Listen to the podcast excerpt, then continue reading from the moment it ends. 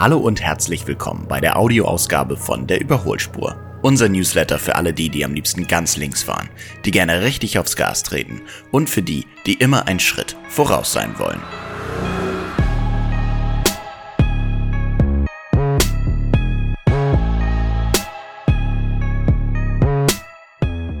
Heute steigt hier die Spannung im Überholspur-Podcast. Es geht nämlich um das Laden von E-Transportern.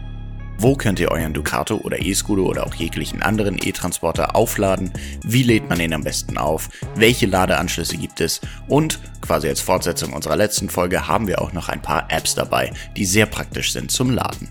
Alles das und noch ein bisschen mehr gibt es wie immer in den nächsten paar Minuten auf die Ohren. Bleibt dran und viel Spaß.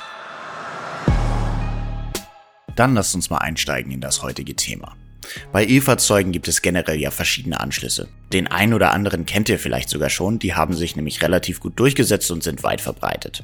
Falls nicht, erkläre ich jetzt aber einmal im Schnelldurchlauf die wichtigsten drei. Der erste wichtige Anschluss besteht aus einem Mode 3 Kabel mit einem Typ 2 Anschluss. Klingt jetzt erstmal verwirrend, aber bleibt bei mir, ist gar nicht so schwierig. Das habt ihr nämlich bestimmt schon mal gesehen. Dieses Kabel hat sich nämlich in Europa für das Laden an Hochspannungsladepunkten durchgesetzt. Ein solches Kabel liegt übrigens auch beim Educato oder beim E-Scudo bei, wenn ihr einen kauft. Ein Mode 2 Kabel, also quasi der Vorgänger dazu, ist übrigens das, was ihr für das Laden einer typischen Haushaltssteckdose benötigt. Als zweites gibt es auch noch den CCS-Stecker. CCS heißt so viel wie Combined Charging System und ist eine erweiterte Version des Typ 2 Anschlusses. Deswegen sieht er auch fast genauso aus, mit quasi so einem extra Stück unten dran. Der CCS-Stecker hat zwei weitere Kontakte unten und ist dadurch auch einfach ein bisschen größer. Diesen findet man an Schnellladesäulen. Der Stecker und das Kabel sind dann auch meist sogar fest verbaut, weil die hohe Stromleistung, die an so einer Schnellladesäule durch das Kabel fließt, bedeutet, dass das ganze Kabel sogar besonders gekühlt werden muss. Das ist ziemlich faszinierend. Den dritten wichtigen Anschluss kennt man vielleicht von japanischen E-Autos. Es geht um das Char-Demo-System. Ein runder Stecker, der für mich irgendwie von der Seite so ein bisschen aussieht wie eine Comicfigur. Aber ich lasse euch da selbst entscheiden, woran es euch erinnert. Der heißt übrigens so, weil Char-Demo eine Abkürzung für Charge the Move, was so viel bedeutet wie Charge and Go heißen soll und soll so ein bisschen auf die Schnelligkeit darauf hindeuten, mit dem der das E-Auto aufladen kann. Es leitet sich wohl von einer japanischen Redewendung ab, die so viel heißt wie wie wär's mit einer Tasse Tee. Auch das soll ein Hinweis sein auf die Schnelligkeit und wie lange es dauert, das Auto zu laden. Nämlich genau genug Zeit für eine Tasse Tee. Inzwischen haben auch einige europäische Hersteller Fahrzeuge mit diesem Stecker im Programm, aber so richtig durchgesetzt hat sich das irgendwie nicht. Es fangen jetzt auch die japanischen Autohersteller tatsächlich an, Sachen mit einem CCS-Stecker zu produzieren. Wir gucken mal, was sich in den nächsten paar Jahren durchsetzt, aber auf jeden Fall bisher ist der CCS-Stecker in Europa viel weiter verbreitet wie das japanische System. Ob das mit dem Namen vielleicht zusammenhängt, lasse ich mal so im Raum stehen. Wenn ihr ein bisschen runterscrollt im Newsletter, haben wir übrigens auch eine Grafik eingebaut. Die hilft natürlich sehr, wenn ihr das einmal visuell sehen wollt, wie sich diese drei Steckertypen unterscheiden. Dann könnt ihr sie auch gleich an der nächsten Ladesäule erkennen. Also, ihr habt jetzt den entsprechenden Ladeanschluss. Jetzt muss man natürlich noch den passenden Ladeplatz finden. Ich finde es ja eigentlich am entspanntesten, wenn man zu Hause oder in der Firma eine Wallbox hat. Das heißt, ihr könnt das Auto direkt einfach zu Hause laden. Aber wenn man mal woanders ist, fährt man natürlich eine öffentliche Ladesäule an. Die gibt es in Großstädten wie Hamburg schon an fast jeder Straßenecke eigentlich. Aber ja, wie das bei euch ist, kommt natürlich so ein bisschen drauf an, wo ihr wohnt. Wenn man aber sich irgendwo nicht auskennt, muss man manchmal doch ein bisschen auf die Suche gehen. Aber letztlich ist das ja genauso wie bei Tankstellen auch. Solltet ihr dann doch aber mal wieder auf der Suche sein nach einer Ladesäule, gibt es natürlich diverse Apps, die euch dabei helfen können.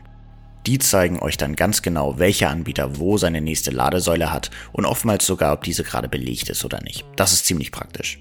Unser erster Geheimtipp ist natürlich die Fiat-eigene App Mopa Connect, die genau diese Funktion eigentlich mitbringt. Wenn ihr aber doch noch was anderes ausprobieren wollt, dann schaut mal in die Pump-App rein.